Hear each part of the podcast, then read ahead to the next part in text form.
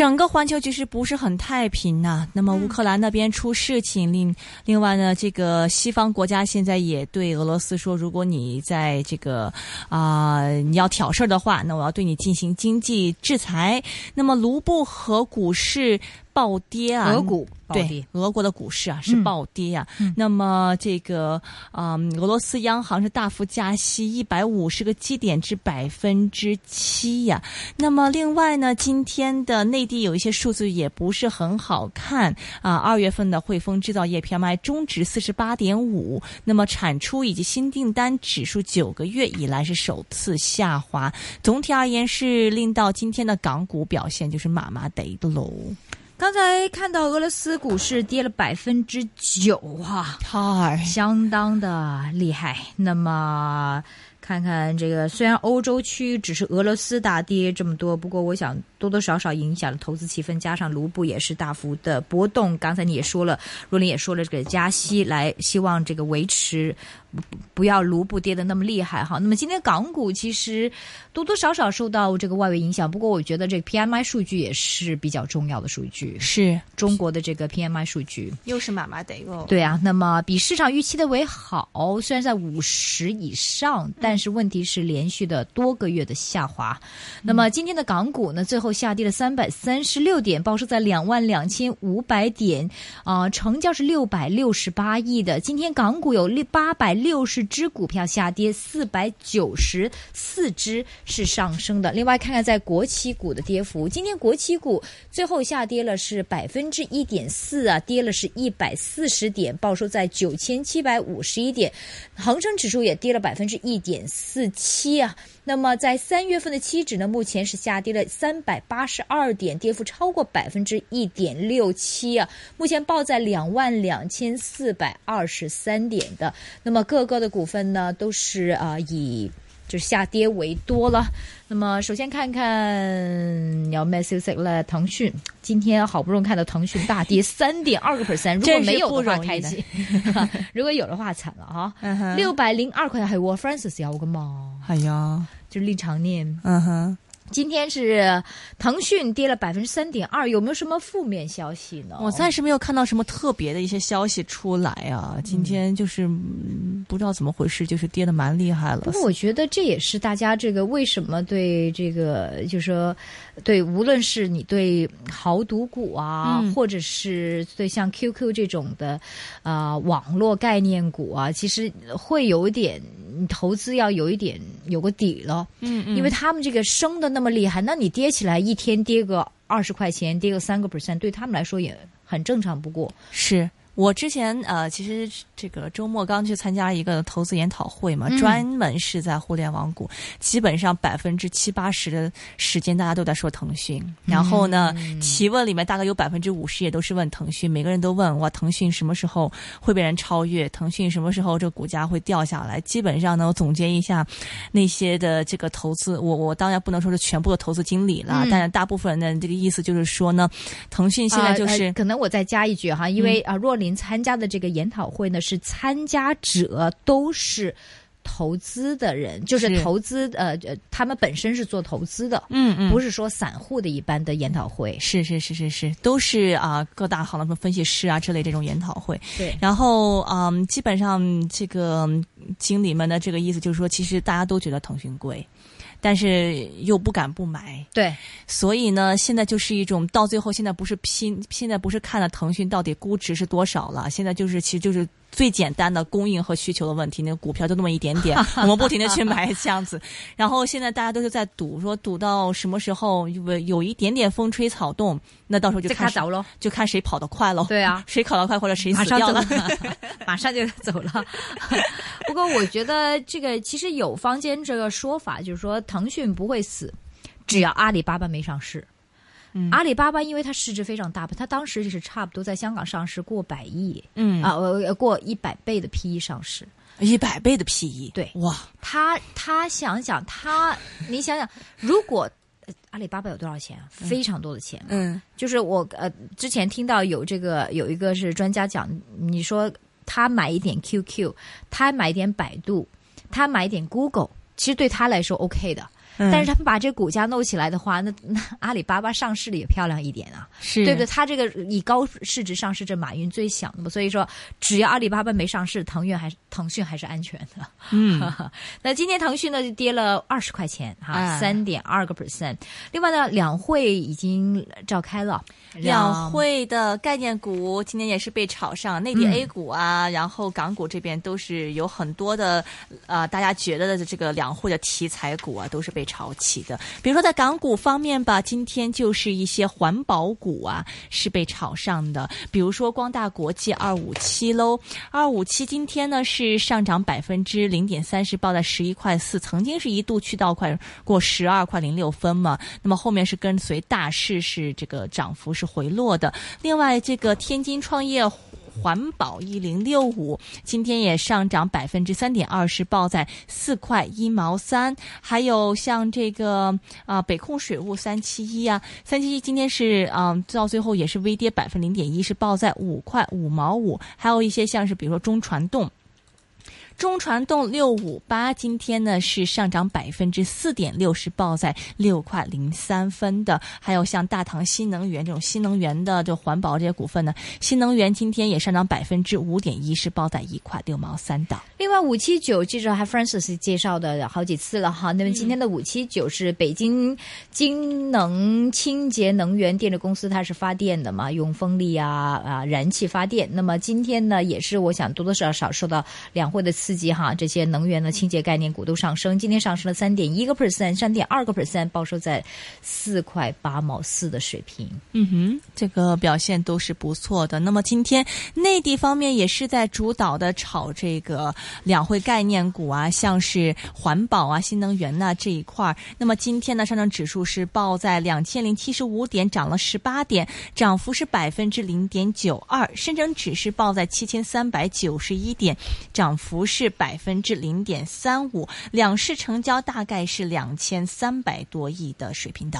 嗯，今天好像在国内的内地表现还是 OK 哦。内地今天就是因为两会因为两会嘛，两会之间会吵一吵这样子。所以今天香港，你看这个还是失望的哈。哎呀，麻麻得哦。今天这个香港还是失望的，这内地还好不容易涨了接近百分之一，是两千零七十五点收市。不过香港呢，似乎其实今天东京一开市就不好看，嗯，一还一开始就挺难看的，最后下跌了，东京是下跌了。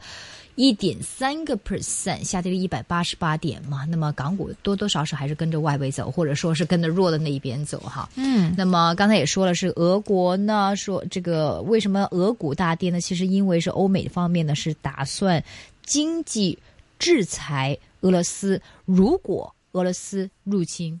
乌克兰的话，因为他们是通过了条例，这个普京那方面在呃通过了条法律，说是可以出兵，但是没出兵嘛。嗯嗯，那么这个西方就比较紧张，说如果俄国出兵的话，他们打算经济制裁，所以呢，今天的俄国股市大跌百分之九，卢布也大幅的贬值，然后俄国央行要加息。我觉得呃，最近还挺乱的一个周末，发生很多事情，这个昆明的事情也是大家很不开心的。这个是疆独分子砍杀了在昆明的火车站，砍杀了二十九个人死亡，嗯，多人受伤哈，幸亏还没有港澳同胞，不过这也是大家不愿意看到。而且其实昆明我去了好几次了，而且大家会坐火坐火车去丽江啊那些地方嘛，嗯嗯，对不对？所以呃，一会儿一我希望有时间，第一我想讲讲俄国和乌克兰的事情。是啊，还有这个北约的事情，因为挺复杂的，那么其实会影响我们投资的。就如果真的很有问题，你、嗯、如果俄国进入乌克兰，如果俄国真的被制裁，这个你不是我就说对啊，只是制裁那么简单吗？北约会不会做点事呢？对啊，那咁好大件事喎，歐洲各方面，哦、對啊，因为因为是乌克兰是呃東邊親俄，西邊親西方的嘛，它其实很複雜，對。東邊是亲俄国的，那边人都说俄语的。对，你西边基本上没有人会说俄语，西边很多人还是以说俄语为耻的。对啊，所以是个很复杂的一个国家。所以会不会分裂呢？嗯、還是说到底是如果跟北约跟俄罗斯打起来，因为乌克兰咁啊大件事喎。係喎，你看整個全球都完蛋了，那完蛋了，那大件事喎，對啊，大震荡了，而且是不是只是经济制裁这么简单？我觉得，因为这个时事话题跟经济是息息相关。嗯，一會兒我们会请来我们一线金融网的时事 特派员何亮亮老师喽。啊，何亮亮先生来点评一下，无论是从这个俄乌克兰和俄罗斯这个事情，还是讲到希望有時間講到新疆方面新疆问题会，嗯、但是新疆暂时来讲对我们的这个投资影响不大。我觉得俄罗斯那方面，你看一天跌了百分之九啊，嗯嗯，会不会影响我们这方面投资？我想首先要理解那边发生什么事。而如果大家有兴趣的话呢，一会儿也可以上去我们的 Facebook，嗯。我们的 Facebook 叫 eZone 哈，不要是一线金融网一 E Z O N E。嗯，那么经常我们会 post 些文章啊，或者一些啊我们相片啊，或者一些这个我们今天会访问什么嘉宾。今天的小啊这个若琳呢 post 一个很有趣的文章，讲乌克兰革命的。其实，其实我觉得我真的很建议大家看一篇看一看这样的文章，因为有的时候媒体的宣传呢，或者是从小的一些这个灌输一些教育，我们会认为政治是一件很简单的东西，每个人都要革命。一革命就啊，那肯定是为了争取自由，那肯定是每个人都是每革命的每个人都是正义的，反革命的人就是邪恶的，就是反对自由的，就是我们应该把它都给啊，嗯，怎么怎么样？嗯，但实际上真的有那么简单吗？当然不是，啊，當然不是那么简单了。大家看看整个，呃，这是这篇文章是一个在乌克兰经商的一个中国人写的，那么写到了很多问题，我觉得还写的挺实际的。一会儿我们是跟这个啊何亮亮老师的聊天的時候。我们可以来聊聊这篇，其中有部分蛮有趣的细节，我想说不定何亮亮老师都未必知道的。嗯，我一会儿跟他聊聊哈，嗯，然后讲讲这个新疆的问题，然后一会儿也会有徐老板的出现呢。对，徐老板啊，今天一个小时都会来做节目啊。那么今天大家如果有股票问题，也可以打电话给一八七二三一三一八七二三一三，也可以写电邮到一总 at rthk dot hk。另外呢，也是可以在微博上还有这个 Facebook 上是留下你们的问题的。Facebook 是一总一總一在 O N E 一在 O N E，就是一總，然后 search 我们的就可以了。那么你不错了哈，三百多个了，一一在 O N E，看看你能不能。赶快到四百、五百，现在现在已经三百七十七个了。对啊，很快到四百了，因为再过到一千，我们就是送小兰。我不叫到很多人不愿意说一千，现在大家都不愿意点赞了，都等自己是那个第第一千，說明我们两个的话还是有一点吸引力的哈。那那但是问题是你怎么抽签呢？這沒得抽签的，你你怎么怎么抽签呢？嗨，我现在想你技术有个问题吧，请大家提出我们怎么样抽签。如果你不想。对不对？不想我送得第一千个，嗯，或者是第一千，从九百九十到一千，我们来抽签，这个可以，我们把它写下來。大家现在也不愿意等了等最後的一時 刻。但是本其实本来可以很快，我們到达一千，现在大家都等那个最后一千。对啊，所以就都係阿 Lam 唔好啊，因为阿 Lam 話要喺你哋相度有个有个有你哋唇印喺度啊，咁系人都等過一千个啦，就擺個唇印，话唔定阿 Lam 自己等啦要。OK，那大家提出我們這這個幅，就是无论是小兰或者是若琳画的話，我们应该怎么样送出？要不然五百一幅，一千一幅这样子。那你们好辛苦啊！不是你五百是送我的或小兰的，一千是送我的，就是另外就是一人就五百是只拿一幅嘛？那不是更让人不不点了吗？就等那五百了吗？哎我，这不是還是问题吗？小兰有没有什么方法？也没有哈。那那那这个我们请大家。大家提提意见，到底我们应该怎么样把两幅画送出？那个 就是，如果你说不想那一千个拿到，那個 怎么样抽签啊？Facebook 点抽签啊？小兰是有什么话说吗？没有哈。Facebook 点抽签就攞一千个点样抽先，就冇得 automatic 抽噶嘛。系啊，系啦，OK 咯，或者最多系一百个咯。誒，一百太辛苦啦，廿个咯，最前九百八十。到一千那二十个中间，要不然以要不然以哪天的这个什么，比如说上证指数收市 的这个点数怎么怎么着，然后再、oh, interesting. 对啊再搞，但要数起来也蛮麻烦的吼。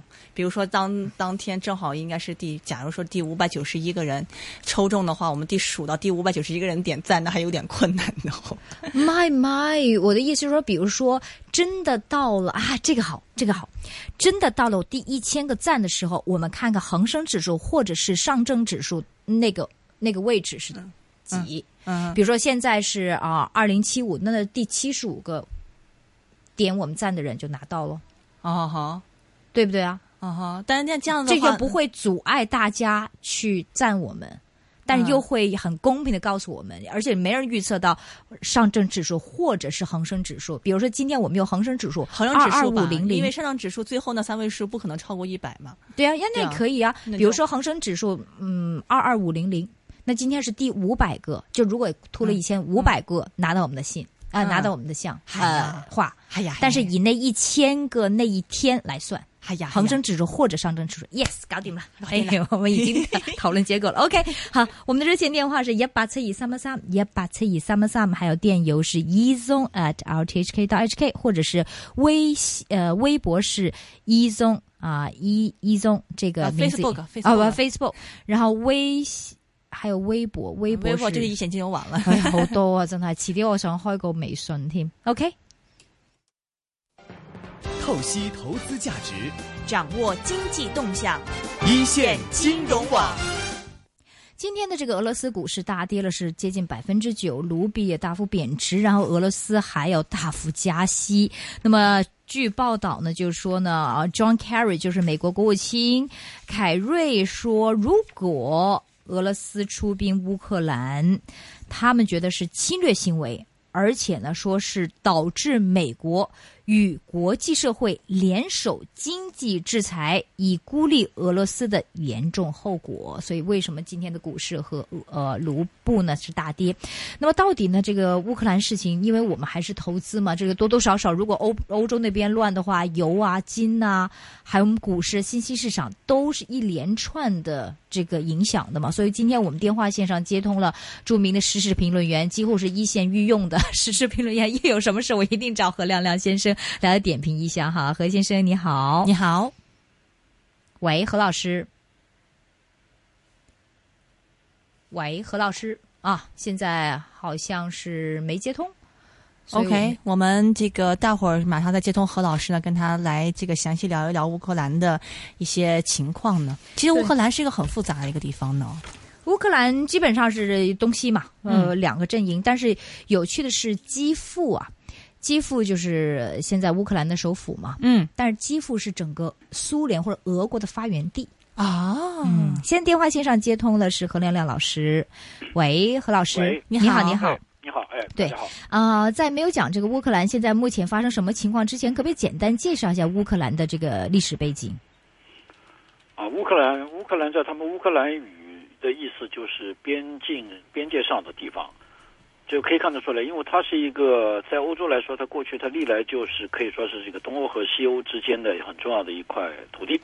咱们简要的说就是这样，乌克兰呢，它就是乌克兰历史上比较早出现的这个国家的这个趋势呢，叫做基辅公国。基辅公国就是斯拉夫人国家的最早的雏形，先有基辅公国，才有后来的莫斯科大公国。嗯那么这就是斯拉夫人的历史。对乌克兰人跟其实跟俄罗斯人，从我们外界的情况来看，我我相信一个乌克兰美女和一个俄罗斯美女站在一起的话，我们是完全分不清哪个是哪个的。嗯哎，他们的人种几乎是一样的，语言呢也是非常接近的。嗯也就是说，乌克兰人和俄罗乌克兰语和俄罗斯语有百分之八十是重叠的，所以他们完全互相都可以理解对方。但是呢，还有一些细微的这个不同。嗯乌克兰语和俄罗斯语都是，就都属于属于斯拉夫语，还有一个就是白俄罗斯，这三个国家实际上都是斯拉夫人国家。嗯那么也就是在苏联解体之后，白俄罗斯最早其实独立的就是乌克兰和这个白俄罗斯。那么这也是普京想接力打造的所谓的欧亚经济共同体，就是其实就是俄罗斯、白俄罗斯、乌克兰，还有一个加上一个哈萨克斯坦，哈萨克斯坦。所以这个乌克兰呢，这个国家其实作为作为这个国土面积和人口来说，放在欧洲都是一个举足轻重的国家。但是最近二十就解呃，就是它独立之后，成为一个独立的共和国之其实它就是就是刚才你说这个基辅，我们现在知道这个乌克兰的首府叫基辅嘛。其实以前就是就刚才你解释，就是它就是整个俄国的一个发源地，是不是可以那么说？对俄罗斯俄罗斯的发源，地，对斯拉夫的发源地，嗯另外呢，在但是乌克兰成为沙俄的一部分，以及后来成为苏联的一部分呢，它长期长期以来，它其实也就是说跟俄罗斯是就是俄罗斯是一体的。那么也有乌克兰有小俄罗斯之说。那么你由此就可见了，那么所谓大俄罗斯和小俄罗斯。另外呢，就我们就这个当代来说哈，当代来说，实际上这个在特别在苏联时期，呃，特别是我想很多听众都知道的，像苏联时期那个推行反斯大林化的那个赫鲁晓夫，他就是乌克兰人。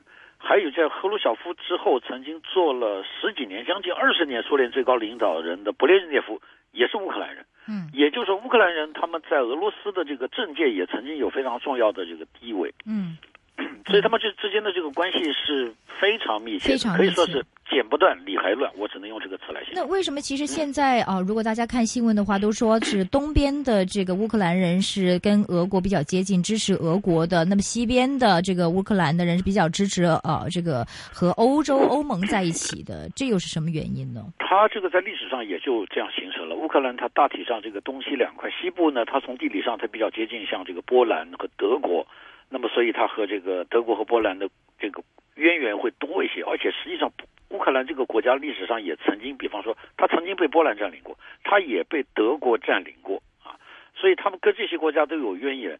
那么这个这是乌克兰东呃东部，那么西部呢？它的西部特别是这个重工业比较发达，它在苏联时期就是整个苏联的一个重工业基地。那里呢，这个俄罗斯的俄罗斯人比较多。其实乌克兰主要是两大民族嘛，就是，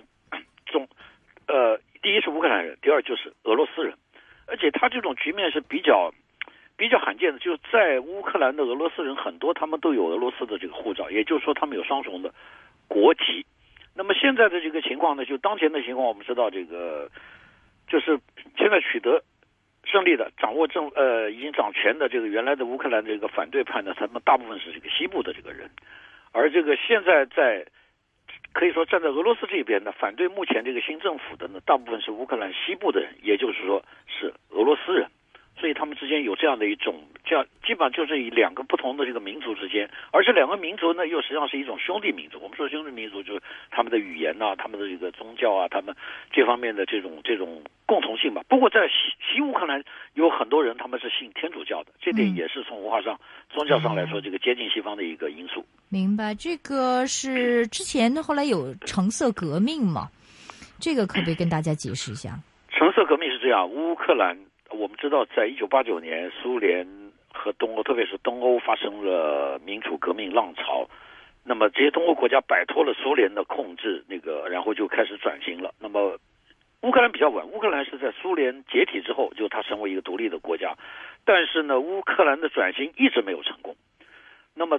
独立之后的这些领导人啊，这个基本上呢，第一呢，治国无能，嗯，这个管理经济无方，然后呢，贪污腐败，所以呢，到了二零零四年呢，就爆发了这个橙色革命。橙色革命就是乌克兰民众对于长期以来他们这样一个资源丰富、发展经济条件很好的国家，但是呢，却远远落后于过去，比方说波兰，嗯，啊，波兰已经成功的转型为一个民主国家，成为欧盟的一个成员国，经济发展也已经，反正它的经济总，对，它的经济总量已经是。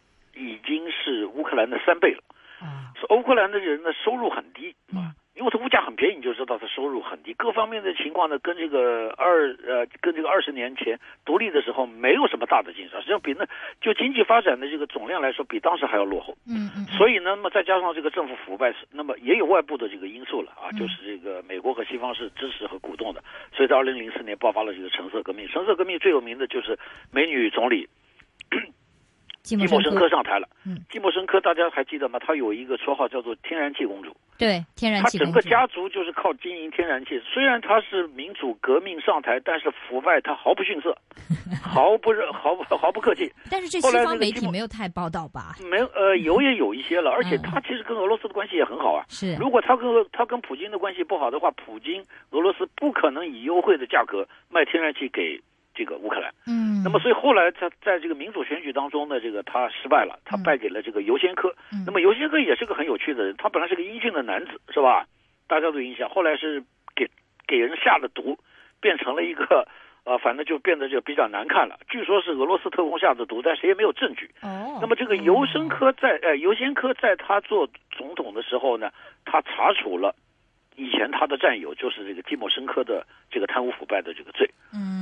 那么这个情况呢，到了尤先科后来到了二零零，我记得是二零零八年，还是二零零九年，他就这个又有一次民主选举，就是他的对手就是就是最近刚刚被推翻的那个亚努科维奇。嗯，对，那么这个选举的结果呢是亚努科维奇占了上风，但是后来也有人说亚努科维奇因为得到了俄罗斯的这个支持，所以他使了一些阴招啊，嗯这个选举有一些舞弊不公平现象，这个我们不清楚。反正呢，最后这个亚努科维奇是上台了，嗯，而亚努科维奇上台到现在呢，我们看到这个跟前面几个领导人情况是一样的，就是这个治国无能，嗯对贪污腐败，嗯所以这个导致了乌克兰民众的一个不满，所以就有了一次新的革命。嗯，现在最新的革命就是现在把这个 呃，刚刚你说的这叫做这个呃亚努科维奇奇给赶走了现在听说是去了俄罗斯了。那啊么、就在俄罗斯那么季莫申科现在又出来了，因为他坐了牢了嘛，现在又出来了。那季莫申科是表示他是亲欧洲的，是吗？哦，而。呃，就是很明显的，对不对？那现在这个俄罗斯呃说，不是之前说已经前几天说已经通过了这个像呃呃呃乌克兰可以动武的条例了吗？这是什么这样的情况？是这样，第一呢，基莫申科呢，其实他现在没有多少支持者。他当时出现的戏剧性的一幕，他被这个从监狱里释放，他到了基辅的这个广场，实际上很多民众并没有对他欢呼，因为对他，特别对青年一代来说呢，基莫申科是一个过去的人物，嗯，因为他那个天然气公主的这个绰号也就可想而知，他是，所以其实基莫申科虽然有人在推他让他出来竞选，他已经表示了他不会出来竞选，因为他没有什么这个胜选的这个希望。嗯，我们知道这次乌克兰的这个我们说这个政治运动啊，其实呢有一个关键点，就是二月二十一号，二月二十一号那天呢，反对派已经和扬努科维奇这个签订了一个等于是一个就是一个协议啊。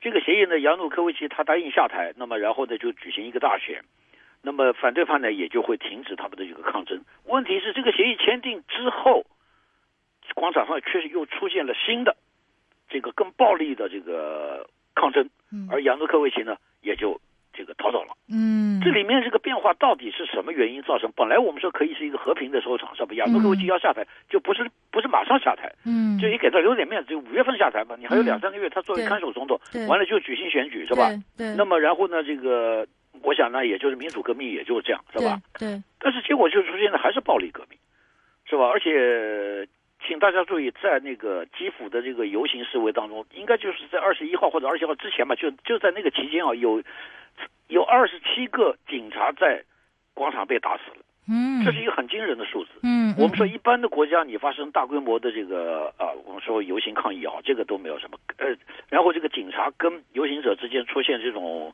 肢体冲突也常见，是吧？嗯但是不会有那么多警察一下子死的。嗯，你比方说泰国，它也有一些轻微的碰撞，好像也死过一个警察或者死过一两个这个示威者。可是，在基辅就出现了这样惊人的这个场面。嗯，但是呢，媒体也没有报道。你想想，如果在香港有一个 有一次这个大规模这个冲突，你只要有两个警察死的话，恐怕都会引起。可是你说在基辅二十七个警察被打死，他不可能是一般的空赤手空拳不可能打死警察吧？嗯嗯，他们是被被被枪被这个枪就是被这个射击以后打死的。对，从这里可以看出乌克兰这个示威运动里面很暴力的那一面。是，但我想，其实现在呃，刚才你说，其实每个这个很多人都是在贪污嘛。那么其实现现在，比如说像雅努科维奇，他大家都不喜欢他，那他最后用在选举再选一个新的，可能会是季莫申科，可能是别人，那不是也是一个嗯平安的这种过渡吗？不太不太可能，因为哦他们的政治经济权力呢，就是几个大的家族或者是所谓寡头嗯。在控制选举也是要钱的。目前来看，唯一跟寡头联系不是太多的就是那位拳王。嗯。啊。但是拳王呢，呃，以我的观察，拳王 他领在街头这个领导反对派，他有一定的能力，但是拳王有没有能力来治理这个国家，真的是个疑问，因为他没有任何行政经验。那么也有媒体报道说，他其实也有些腐败的行为，比方说他在德国的银行有巨额的存款等等。那这个是没有经过证实的报道。总之，我觉得乌克兰这个政局很混乱，离民还远远说不上那是一个民主的国家。嗯无论是他的这个抗争，他的政府不民主，他的这个老百姓也并没有把民主选举做，或者说民主选举也产生不出一个真正能够这个维护老百姓利益的，能够把国家引向引上一个这个正常发展道路的。啊，他就它的政治结构、政治生态是很有问题的。其实我之前是看到这个、呃、有媒体报道，不过呃，就说啊、呃，是俄国是偷听这个呃西方的领事馆，然后偷听到是美国的一个高层，对是不是、啊？美国的一个助助理国务卿，助理国对助理国务卿，哎然后亲自说还说了一粗话，然后说对怎么样来到干预整个乌克兰事情，他当然是支持这些反对派了嘛。而当时后来那个呃西方传媒反而是比较着重他这个女的为什么说粗话，是这样，没有说没有着重他为什么说你干预对对乌克兰，或者说他为什么没有到基辅去？这这位助理国务卿呢叫这个纽兰，纽兰啊？对，他的他，那你从这件事情可以看出几个方面。第一呢，就是你看俄罗斯在乌克兰，他们赢，他们无孔不入，是吧？对，他就可以窃听英这个。那这个嗯这这是一个，这反正是一个心照不宣吧。反正美国人在窃听俄国人，俄俄就是斯诺登，我们就知道了，是吧？大家都在窃听。另外呢。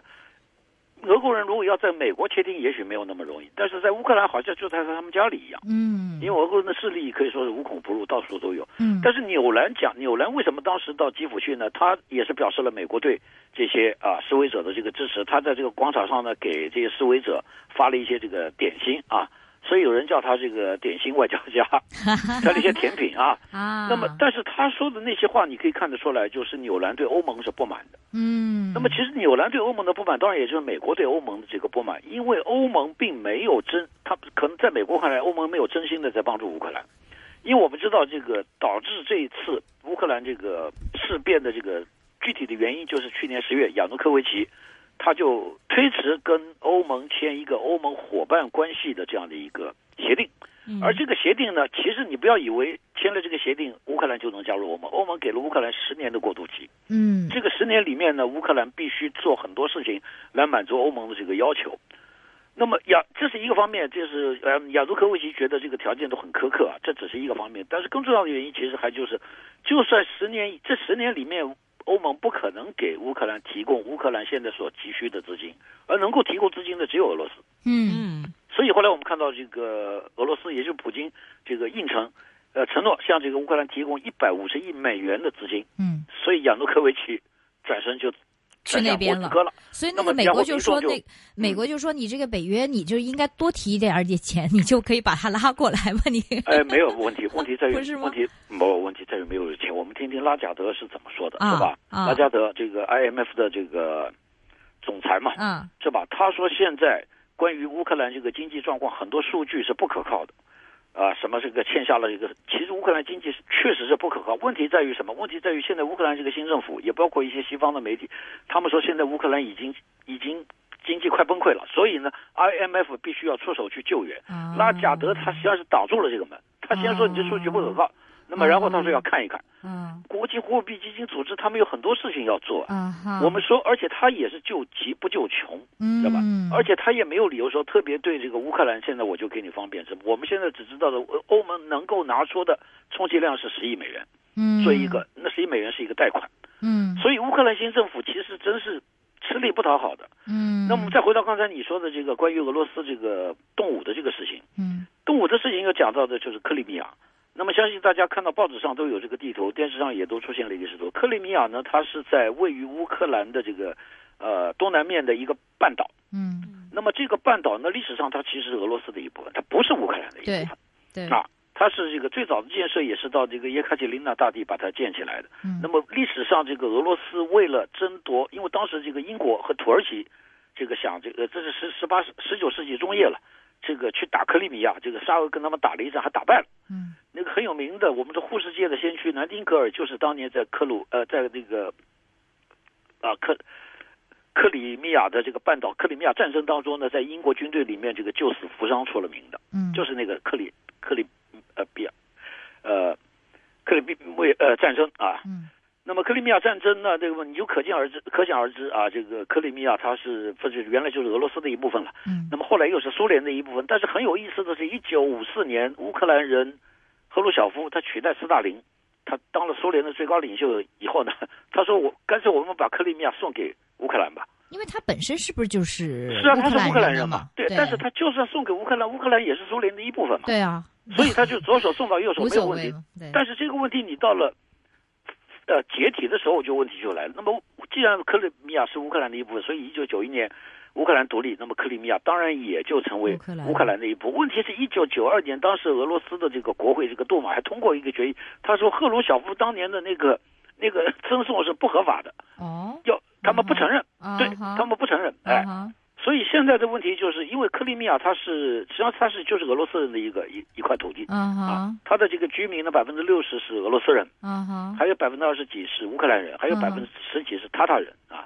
塔塔人，塔塔人实际上就是蒙古人的这个后裔了啊。啊那跟俄罗斯人也是也是也是矛也是有矛盾，但是毕竟乌克兰呃不就克里米亚这个地方，俄罗斯人是主体，当地讲俄语，而且那边的人都都拿俄罗斯的护照。那么所以呢，我们再回到刚才那个问题，就是说，当这个乌克兰这个新政府宣布说停止俄语作为乌克兰的官方语言，因为乌克兰官方语有两种，就是乌克兰语和这个俄语。嗯停止俄语作为乌克兰语的呃作为乌克兰的官方语言之后呢，在乌克兰的这些俄罗斯人呢感到自己受到了威胁。那么在这种情况下，俄罗斯，你可以说是俄罗斯策动的，也可以说是克里米亚的这些俄罗斯他们自己也愿意，所以他们就成立了，他们成立一个新的政府。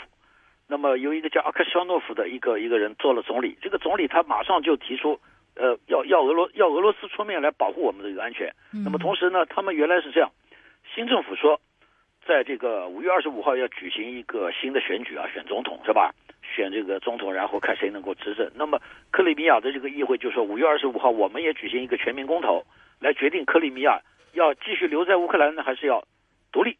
嗯结果呢，这个新总理上台以后，他说这个公投要提前提前到三月三十号。嗯啊，那也就是差不多再过二十几天。那么然后呢，莫斯科那边配合的非常好，然后那个俄罗斯的国会的这个上院马上就通过一个决议，他说要加快那些俄罗斯联邦主体的申请。所谓俄罗斯联邦主体，就地方的一个一个，它叫主体。就比方说一个省啊，一个州，它叫主体。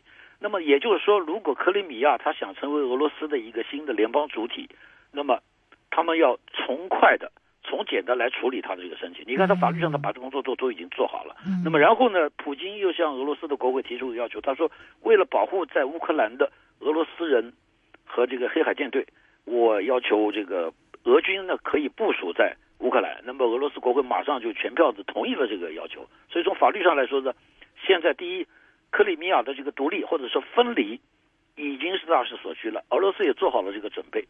那么，所以现在俄乌克兰的问题就是，首先是克里米亚的问题，第二就是我们说的西乌克兰，就是西乌克兰的俄罗斯人他不占主体，但是他有相当大的这个比例。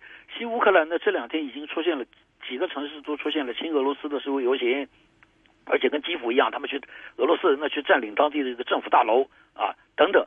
那么，而且有有这个消息说呢，以哈尔科夫，哈尔科夫也曾经是乌克兰的首都，是乌克兰的一个重要的工业城市。以哈尔科夫为中心的西乌克兰地区呢，有可能他们也宣布要独立或者要分离。所以这个问题就反正越雪球一样越滚越大。但俄罗斯现在呃，现在他呃就是刚才除了历史原因，你讲这个克里米亚的事情，有是不是黑海舰队对他们影响很大，所以他一定不让这个新的政府去 take over，是这意思吗？呃，对，其实是这样，俄罗斯跟乌克兰他们是有关于黑海舰队的这个协议的，就在克里米亚那点儿。克对，这克里米亚有一个非常重要的军港叫塞瓦斯托波尔。嗯这个塞瓦斯托波尔呢，在呃苏联解体之后呢，两国就苏联和乌克兰，它有一个协议，就是俄罗斯可以继续保持把塞瓦斯托波尔作为黑海舰队这个驻驻地啊。那么原来的协议呢是到二零一七年，结果在那个亚努科维奇上台之后呢，把这个协议延长了到二零四九年。到二零四九年，所以现在在法律上的话，俄罗斯是没有问题。其实这个乌克兰新政府也没有提出说我要把你俄罗斯人赶走，嗯但问题，俄罗斯他大概是想一劳永逸，因为对于俄罗斯来说，虽然他们还有其他的黑海的港口，但是塞瓦斯托波尔是一个天然良港，它是俄罗斯最重要的从黑海进入地中海的军港。嗯，如果失去这个军港的话，那么其实俄罗斯虽然是个大国，但是它却不是一个海洋强国，嗯它的海洋是呃不连接，你知道吧？嗯它有这个波罗的海啊，有那个北冰洋啊、太平洋什么的，它不像美国的这个海洋条件那么好，所以对于俄罗斯来说，它它要在南方的这个海军活动呢，它必须要有塞瓦斯托波尔，嗯所以这也可以说是普京为了为了就算为了保住这个塞瓦斯托波尔，他都他都敢敢这个跟这个西方这个翻脸。所以所以现在这个形势就这样的一种形势。所以现在就是呃，我们的预计，照您的预计说，克里米亚可能最后公投，然后说是再重回俄罗斯。对，大势所趋就这样。嗯。然后俄罗斯也不不需要动武，对不对？不需要动武，他现在实际上已经控制了。你看这几天你看到没有？那些没有没有军徽，就是没有标志的军人，那当然是俄罗斯的军人了。对，他们已经控制了塞呃呃，就是那个克里米亚的这个主要的这个军事设施都被他们控制了。那为什么这个地方已经被他们控制了？对，那个 John Kerry 为什么说如果俄入侵乌克兰，我们要一起经济制裁？那他他指什么呢？他说俄罗斯会攻打 the rest of。他这个话是不明确。第一，俄罗斯没有说他要去进攻基辅。是吧？对啊，那是人家一个主权国家的时候。但是克里米亚的问题，刚才我已经简要的说过了。嗯，他从历史上来说，他就是俄罗斯的一部分。如果他现在经过全民公决，他说我要脱离乌克兰。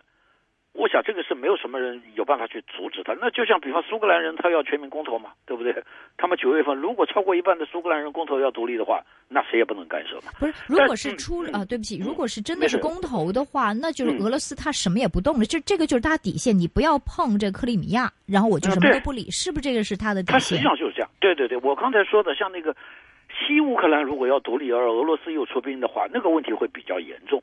嗯，因为你等于是肢解了乌克兰这个国家，嗯，对吧？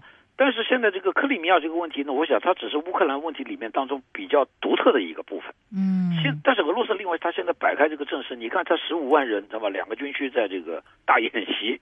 嗯，啊，所以请大家注意啊，就是这个乌克兰这个新政府刚刚成立的时候，亚努科维奇刚刚这个逃走，当当时人们还不知道他到什么地方的时候，那个美国驻美国的个国家安全事务顾问啊，那个 Susan Rice，他当时就说了，警告俄罗斯不要。轻举妄动，不要出兵。他们大概已经有这个情报了，就是俄罗斯这。但是俄罗斯目前的情况是什么呢？就是大军压境，但是呢，他不动。嗯，他并没有入侵到乌克兰本部。我们说啊，嗯，他只是这个，他只是很巧妙的已经把这个克里米亚控制了。嗯，那么在这种情况下呢，西方其实他除了口头上谴责，也包括说。把俄罗斯这个开除出这个八国集团，嗯，是吧？八国集团对俄罗斯来说，哎，对，对俄罗斯来说是可有可无所谓，你把他赶出去又怎么样？嗯，就是在一起的时候，他们也不平等，对吧？人家那七个是西方国家，你俄罗斯算什么？但是你觉得美国或者是 EU 他们想做什么呢？就是他们的目标是是不是把克里米亚也控制住呢？还是说他们也觉得 OK，你克里米亚独出去，那我们自己玩也可以呢？他不行，他不能说这个话，但他实际上他也只能这么做，嗯，对不对？因为他如果他现在是把克里米亚问题和这个乌克兰问题，他把它搅在一块儿。对呀，我觉得这两个问题其实要分开的。他说不能分割嘛？他说整个的乌克兰不能分割但是人家已经分割了，你怎么办呢？嗯，对不对？大家再想想，那个格鲁吉亚，那个二零零八年也是在奥运会，这次是冬奥会是吧？冬奥会结束那天，嗯，这个乌克兰这个就是局势逆转了，就总统逃跑了，是吧？嗯。可是那个零八年奥运会呢，也是这个小布什和这个普京都在北京的时候呢，这个格鲁吉亚他派兵去占领了那两个俄俄国人、俄俄罗斯人为主的这个地区，是，呃，结果俄罗斯就打过去，打过去就让那两个地区呢就脱离了这个格鲁吉亚。当时北约呢也是嘘声恫吓啊，说你不能这样做，是，最后呢还是不了了之了。因为什么？因为北约也看到的那就是俄罗斯人他的一个。他的一个利益势力范围，明白？那不是一个，比方说俄罗斯跟你不搭界，比方说你俄罗斯当年去一九六八年你去攻占捷克，啊，那个绝对在国际法在各方面都是不行的，对吧？大家都会讲的。现在这个情况没有跟那个情况是不能比的。所以也就是说，俄罗斯他不会这个出兵去攻打基辅，对不对？那不会，肯定不会，除非你基辅发生了我们说这个大规模的这个骚乱，比方说呃，比方说这个出现了啊，我们假定啊，因为有这样的口号，他说要赶赶走俄罗斯人，因为基辅也有很多俄罗斯人呐。他比方去赶俄罗斯人，甚至杀俄罗斯人，那样的话，那么俄罗斯是有可能出兵。他很简单，说我要保护我同胞，但是他不会去占领他。而这个呃，欧盟或者是北约，他们也不会因为俄罗斯占领了呃这个克里米亚而他们跟他动武或者有什么样的冲突，是吗？哦，不可能。对我们只能说啊，你你，比方说哈，这个其实现在俄罗斯的这个安全的这个处境呢，是它历史上是最差的。以前他的势力范围，比方说波罗的海三国啊，以前他的那些小兄弟，像这个波兰、捷克等等，全部加入了这个北约。那么他的这个北约的这个势力范围已经直逼俄罗斯家门口，中间没有中间是没有一个缓冲地带的。这个是从沙皇开始啊，几百年来俄罗斯都没有碰到过这样一个情况。那么现在如果在南方，我们说如果乌克兰它也成为这个北约的成员国的话，那俄罗斯会跟北约拼命的。所以美国的一些老呃一些比较这个。有经验的，像这个布尔金斯基啊，这是卡特时代的国家安全事务顾问，也是这个奥巴马竞选时候的这个外交事务顾问。他说，北约千万不要把乌克兰拉进去，拉进去的话，你就等于是就是让这个俄罗斯，他就就俄罗斯会跟你拼命，会跟你急，对吧？他看到了这一点，你不要把他拉进去。第二呢，这个 Kerry 所说的那个 John Kerry 所说的一个经济制裁俄罗斯呢，作用是不大的。为什么呢？因为 俄罗斯这个第一跟你们太多的 business，对它不像比方中国跟欧盟，中国跟美国这个生意做的这么。第二，这个俄罗斯跟欧盟整个欧盟作为一个单位啊，它的这个生意的这个最大宗呢是天然气出口。是这个天然气出口呢是欧盟的一些大公司，比方说，对，这比方说一些德国大公司，他在跟俄国做这个生意，我进口俄国俄国的这个天然气，你如果制裁他后的话，你也在制裁欧盟自己。对，所以你看欧盟没有这个说这话，美国在说这个话。因为 美国不在乎，美国对对不关他事儿，所以当然这样做在心理上对俄罗斯经济会有影响的，所以它这几天俄罗斯股市在跌，而且这个卢布也比较脆弱啊，卢布也可能会会这个也可能会跌，但是俄罗斯是这样啊，它这个国家呢，它受世界经济的影响不是很大，它不像中国这么大，因为它还是能源很多是，对，它还是能源为主，你只要人们去。那你说谁不需要能源呢？但是我在想，比不是俄罗斯会通过天然气和能源，因为这个欧盟都需要嘛。那用这个做 bargaining 跟他们讨价还价，你不能怎么怎么太过分呀，否则我切断，可不可能呢？欧盟没有这样提啊，欧盟没有说。就我说俄罗斯啊可不可以这样跟这个欧盟来的？哦，这当然是他的一个筹码了。对俄罗斯，你看他现在他不在乎是吧？你什么游行啊，你什么谴责的话，他不在乎。一个乌克兰，他需要俄罗斯。乌克兰最大的贸易伙伴第一是俄罗斯，第二是中国。是。第二是中国都不但是现在，比如说，因为我看的这个之前我们在网上有一篇文章啊，是很很有趣的哈。他是一个是乌克兰在乌克兰的华人企业家，他就写了一篇很长的文章，讲乌克兰的一些呃点点滴滴，其中也探讨过，就是哎，当时候这个不是有这个政治危机，当时是他的那些啊，他是老板嘛，他那些的手下都去示威了，然后他老板就问，哎，你们为什么示威？他说。为什么不去示威啊？每天可以得到二百到四百里拉，哎，就你示威一次。还有钱拿的，反对派给的，而且他哦，那他说那 我平时也出钱给你呀，你 你不是你工作你也有钱？他说不是，他说给了钱之后还有晚上还有性派对呢。他说你这个没有性派对，就是可以看出其实有很多的金钱呢在里边，不是那么简单的一个革命。不过也有说呢，他这个老板就问啊，到底你们喜欢跟西方呢还是俄罗斯？年轻人都是喜欢跟西方，因为他说我可以找工作啊。对不对？而且是啊，欧洲人可以帮我们呢。对啊。但是他们也没想怎么样帮。那么他啊，老板又问：但是比如说精英分子问，那如果是俄罗斯跟我们断绝关系，他可能很不好啊，会加我们天然气啊。他说这个好啊，加我们天然气，那我们逼着我们结构性的改革呗，就像中国哈。那后来这老板说，结构性改革，你知道需要多少年吗？所以这有没有想那么多嘛？就是大家其实欧盟那方面现在给不了他们太多钱。俄俄俄罗斯跟他们的利益又非常的这个息息相关，是对不对？所以这个是蛮有趣的。不过总的来说，你就说不会是发起了什么非常严重的冲突，是不可能。对对对，但是会双方都在博弈吧。明白。OK，好的。最后呃几分钟的时间，因为没有太多了哈，你可不可以点评一下昆明的这个事件？昆明事件哈，昆明事件呢，一个就说明这个中国的民族政策可以说是失败的政策。但是现在，由于发生了这样残暴的这个袭击事件呢，现在北京它不可能，现在不可能来检讨这个民族政策。那么实际上是我们说，在新疆，就是这个维族，他感到自己受到了不公平的这个待遇。这个不公平待遇不是说，呃，呃，这就是他感到不是受到不公平这个待遇。那么这是一方面，另一方面，这个新疆的这个宗教势力非常大。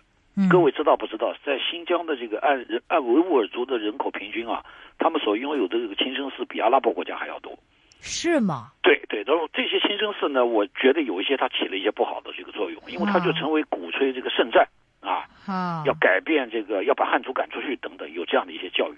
那么另外呢，现在这些疆独就是按官，我相信也确实是因为看这个这个报道里面这些。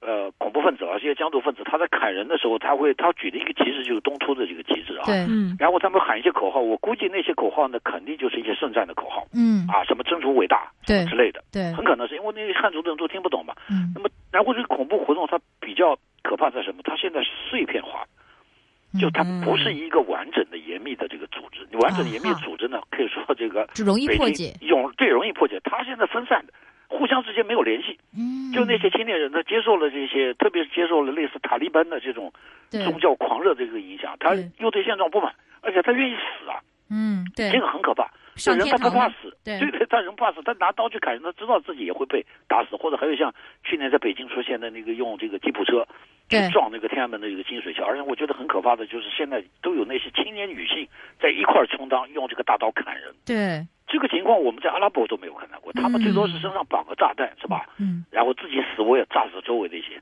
而现在你说有青，我相信是青年女性吧，不可能是老太太吧？嗯，是吧？蒙着脸就拿着大刀见人就砍。嗯，这个确实太，我觉得他们这样做呢，第一，他达不到他那个所谓的这个建国、独立建国的目的，不可能达到。对对。第二，他会对现在在中国各地的，我们都都有很多维族人在做小贩嘛，嗯，他就给自己同胞就带来了极大的、极大的这个麻烦，因为现在人们心理上。看到维族他就怕嘛，对不对？这就好像那个九幺幺之后，美国人看到长相阿拉伯人的都怕，都就怕。而在俄罗斯有这种看到像车臣人，他本能的就怕。对。那所以这个情况是谁造成的呢？我想这还是一些恐怖分子自己造成。我相信维族人大部分当然是爱好和平的。好的，一分钟的明白，一分钟时间，我想听你说民族政策失败主要是怎么样失败法？就不应该再分民族啊！另外也不要给民族，比方少数民族就是这个犯了罪，他就可以从轻处理啊。另外少数民族就可以。就可以不受这个计划生育的生育。实际上，中国人应该是平等，啊，所以这这这个问题就中国什么都变了，但是从苏联学来的民族政策到现在一点都没有变，嗯，这是现在造成这个中国民族问题的，特别是这个维族问题的一个很重要的原因。那是不是其实我们在经济方面对这个呃少数民族，尤其是新疆人，他们在这方面支持也不太够呢？在过去，不不不，这个不是这个问题，你支持的再多，他都不服你的。嗯，哎，他有这样的想法，这人不是说他，而且那些很多我们知道那些参加恐怖活动那些暴徒，不是因为他穷他才来参加，很多人家里条件挺好的，有文化的，嗯，他不是为了钱，嗯，所以这个改改善这个关系啊，民族关系的话，它关键不在于钱，而在于真正的公平和平等。明白，这条路看来似乎应该蛮长的，很难走。今天非常感谢，对，非常感谢何亮亮先生点评，精彩点评，谢谢你，拜拜，拜拜。